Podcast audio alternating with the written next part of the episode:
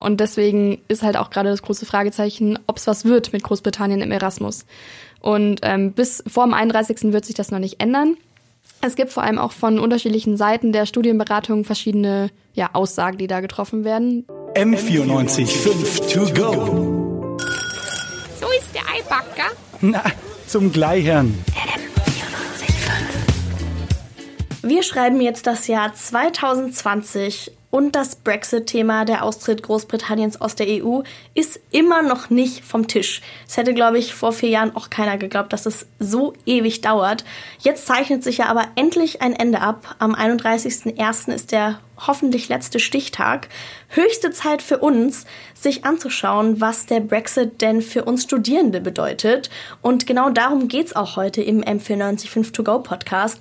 Heute mit mir, Leonie Daumer, und bei mir sitzt Sophia Linnenbrink. Und Sophia, du hast dich mal äh, bei ganz verschiedenen Leuten umgehört, was äh, der Brexit für Erasmus-Studierende oder zukünftige Erasmus-Studierende denn so bedeuten wird.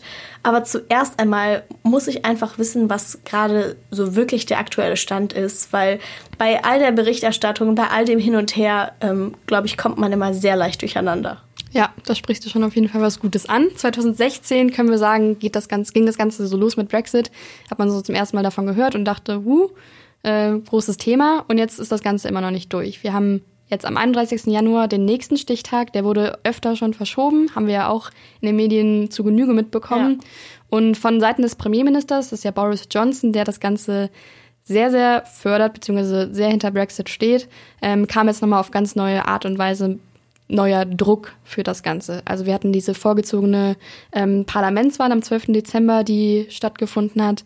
Und ähm, Boris Johnson, der immer wieder sagte, er will das Ganze wirklich bis Ende 2020 durchbringen. Der will das vom Tisch haben. Ja, und dann vor allem immer anspricht, dass er diese solide Basis schaffen will zwischen den Staaten und das hört sich dass sein großes so Thema an. ist. Genau. Und deswegen ähm, steht jetzt der 31. Januar bevor und man kann sagen, dass das Ganze vielleicht ein bisschen realistischer ist als die letzten Male, aber trotzdem ja noch ein großes Fragezeichen immerhin. Ja, großes Fragezeichen, du sagst es. Ähm, es geht hier nämlich natürlich nicht nur um die große Politik in Brüssel und London, ähm, auch für uns Studierende.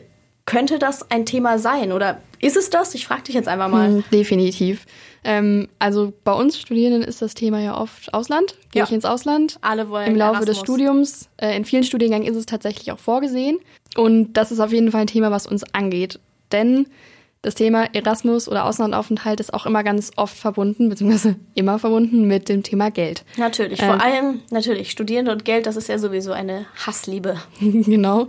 Ähm, bei Erasmus ist ja das Tolle, dass wir diese Zuschüsse bekommen und bei Großbritannien sind das aktuell 420 Euro. Das ist nicht schlecht. Und Großbritannien ist auch direkt nach Skandinavien das zweitliebste äh, ja, Ziel von den Münchner Studenten tatsächlich. Aber auch eines ähm, der teuersten bestimmt, oder? Definitiv. Und gerade dafür ist Erasmus einfach ein Top-Programm. Jetzt gibt es viele Studenten, die ähm, auf englischsprachiges Ausland angewiesen sind in ihrem Auslandsaufenthalt. So auch Carla Bohrengesser, die studiert an der LMU Englisch Lehramt. Und dort ist es vorgesehen, beziehungsweise ja, verpflichtend, ähm, dass man diesen Auslandsaufenthalt einlegt. Und Carla hat mir so ein bisschen gerade die Lage geschildert, wie es zwischen den Bewerbern oder unter den Bewerbern gerade aussieht, wie ja, wie es mit der Bewerbung so läuft. Wir wissen eigentlich bis zum 31. Januar nicht, ob wir uns überhaupt bewerben können oder nicht, müssen aber da natürlich schon alles abgegeben haben. Wir müssen einfach jetzt so tun, als wäre nichts und als gäbe es kein Brexit, hat man uns gesagt, und uns einfach mal ins Blaue hinaus bewerben, aber haben eigentlich gar keine Ahnung, ob wir überhaupt ins Ausland gehen können. Boah, also mhm. wie Sie sehen, sehen Sie nichts. Niemand weiß was. Ja, tatsächlich. Also die Verwirrung ist unter den Studenten groß, die mhm. ähm, nach Großbritannien gehen wollen. Und die Bewerbung ist ja der 31, der Bewerbungsschluss ist der 31. 31. Januar, genauso wie auch dieser Stichtag ist, zufälligerweise. Ja, super. Haben sie sich halt ganz toll ausgedacht. Genau, und deswegen ist halt auch gerade das große Fragezeichen, ob es was wird mit Großbritannien im Erasmus. Und ähm, bis vor dem 31. wird sich das noch nicht ändern. Es gibt vor allem auch von unterschiedlichen Seiten der Studienberatung verschiedene ja, Aussagen, die da getroffen werden. Da gibt's unterschiedliche Sachen, die gesagt werden. Ich habe mit Claudia Werntaler gesprochen, die Erasmus-Beauftragte für diejenigen, die äh, mit Erasmus ins Ausland gehen wollen. Die weiß doch hoffentlich Bescheid. Ja, die hat mir erklärt, wie es aktuell mit der Bewerbung ist und äh, hat das gesagt. Also die Bewerbungen laufen ganz normal durch ähm, und da muss man tatsächlich die Verhandlungen weiter abwarten. Weil, wie gesagt, zu den Zuschüssen kann ich noch keine Auskünfte geben, aber wir können sehr wohl sagen, okay, es klappt mit dem Aufenthalt.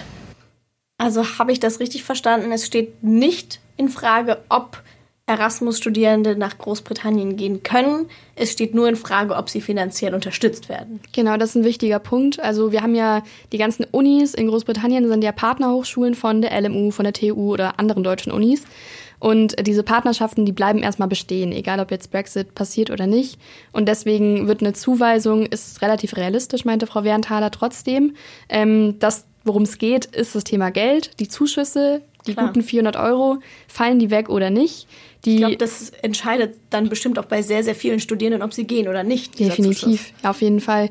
Die 420 Euro decken ja noch lange nicht alle Unterhaltskosten, aber die Niemals. erleichtern eben viel. Und das wissen wir. Wir wissen, was wir im Monat hier in München schon brauchen. Ja. Und London ist nochmal eine andere Hausnummer. Ich behaupte jetzt einfach mal, ich glaube, keiner könnte sich das, also kein 0815-Studierender zumindest, könnte sich das leisten, alleine auf eigene Faust mit eigener finanzieller Unterstützung in London oder in irgendwo in Großbritannien sich durchzuschlagen. Ja, da sagst du was auf jeden Fall. Und jetzt aktuell ist es halt einfach die Situation, wir können nur spekulieren. Es kommt alles drauf an, wie die Briten sich am 31. Januar entscheiden. Die haben es in der Hand. Auch wie sie mit dem Thema Erasmus äh, weitermachen. Frau Werntaler hat mir da erklärt, wie mögliche Situationen eintreten können. Und ein Modell, sagt sie, ist relativ realistisch. Ein denkbares Modell wäre, dass die Briten zum Beispiel austreten und trotzdem noch in diesen Erasmus-Topf mit einzahlen. So macht es zum Beispiel äh, Norwegen, Island ähm, und auch die Türkei. Dann wiederum dürfen die Studierenden trotzdem finanziert werden, weil eben die Briten einen Beitrag dazu leisten, dass Erasmus weiterhin bestehen bleibt. Sollte es aber da keine Einigung geben, dürfen unsere Studierenden mit großer Wahrscheinlichkeit dorthin gehen, ohne Studiengebühren zu bezahlen, aber ohne Zuschuss. Das ist vielleicht noch ein bisschen die gute Nachricht an der ganzen Sache. Diese, was jetzt können bis zu 10.000 ähm, Euro Studiengebühren in England sein, die bleiben auf jeden Fall erlassen. Okay, das steht auch jetzt gar nicht zur Debatte. Genau, darum geht's nicht. Es muss. geht tatsächlich einfach um diese Zuschüsse und darum, wie Großbritannien sich entscheidet. Wenn sie eben, wie ja Frau Werntaler gerade gesagt hat, in diesen Top weiterzahlen, dann äh, sieht es erstmal nicht so schlecht aus, ähm, aber das ist eben absolut nicht sicher. Also in dem Falle würde sich jetzt nicht so viel für Studierende verändern, Mm, Genau. wenn sie weiter einzahlen. Genau, aber da geht's halt auch darum, wie die EU entscheidet. Also es ist nicht nur die Entscheidung von Großbritannien und von Boris Johnson, sondern ähm, auch von den einzelnen Staaten, die darüber auch ähm, Mitspracherecht haben. Und wir wissen ja, wie das so ist, wenn sich so viele Staaten treffen und diskutieren. Kann schon mal passieren, dass da man zu keiner Einigung kommt. Was würde das denn für uns bedeuten, wenn jetzt, sagen wir mal, der Worst Case eintreten würde? Es gibt keine Einigung, die Briten wollen nicht weiter in diesen gemeinsamen Topf einzahlen, müssen dann einfach prinzipiell alle Studierende, die jetzt halt irgendwie nicht einen Goldesel zu Hause haben, sagen, ja, okay, Großbritannien ist jetzt einfach unmöglich. Ja, das ist jetzt aktuell natürlich noch schwer zu sagen. Es gibt verschiedene Alternativen. Zum einen die ganzen Stipendien, von denen wir schon ja im ganzen im Laufe des Studiums gehört haben, also für Superleistungen, für Engagement. Ähm, ein Beispiel hat Frau Werntaler mir noch genannt. Sollte es tatsächlich so sein, dass wir keine EU-Gelder zahlen dürfen, können sich die Studierenden ja immer noch für das Prosa-Stipendium bewerben. Also es sind auch Mittel vom DAD und von der bayerischen Staatsregierung, die bei uns in einem Topf zusammengefasst werden. Und es ist eben ein Zuschuss, Zuschuss zu den Reise- und Lebenshaltungskosten im Rahmen von etwa auch dem Erasmus-Zuschuss.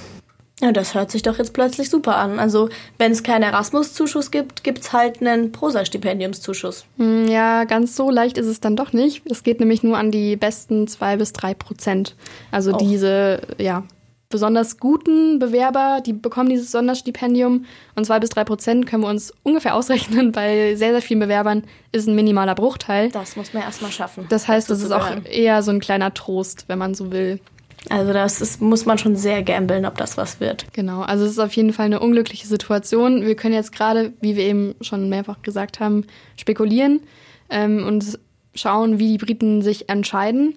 Jetzt haben wir so viel über Verwirrung und Spekulationen und so oder so geredet. Gibt es denn irgendwas, äh, was man jetzt hat Studierenden, die das vorhaben, nach Großbritannien zu gehen, irgendwie mitgeben kann? Also so, ist Verzweifeln jetzt halt hier die, die Lösung? Ist das die Devise? Nee, bitte nicht. ähm, ich habe von ganz vielen Seiten jetzt versichert bekommen, bewerbt euch trotzdem. Lasst den Kopf wegen diesem ganzen Brexit- äh, Brexit-Thema nicht hängen. Das ist große Verwirrung und irgendwie, wir hören von verschiedenen Seiten unterschiedliche Sachen. Aber letztendlich weiß niemand von uns, wie sich am 31. Januar entschieden wird. Was zum einen mit dem Brexit passiert und zum anderen, wie die Briten sich aufs Thema Erasmus, äh, fürs Thema Erasmus positionieren. Das heißt, trotzdem bewerben, trotzdem versuchen, ähm, das Motivationsschreiben trotzdem mühevoll schreiben und ähm, dann werden wir sehen, wie es wie es wie es weitergeht. M94 5 to go.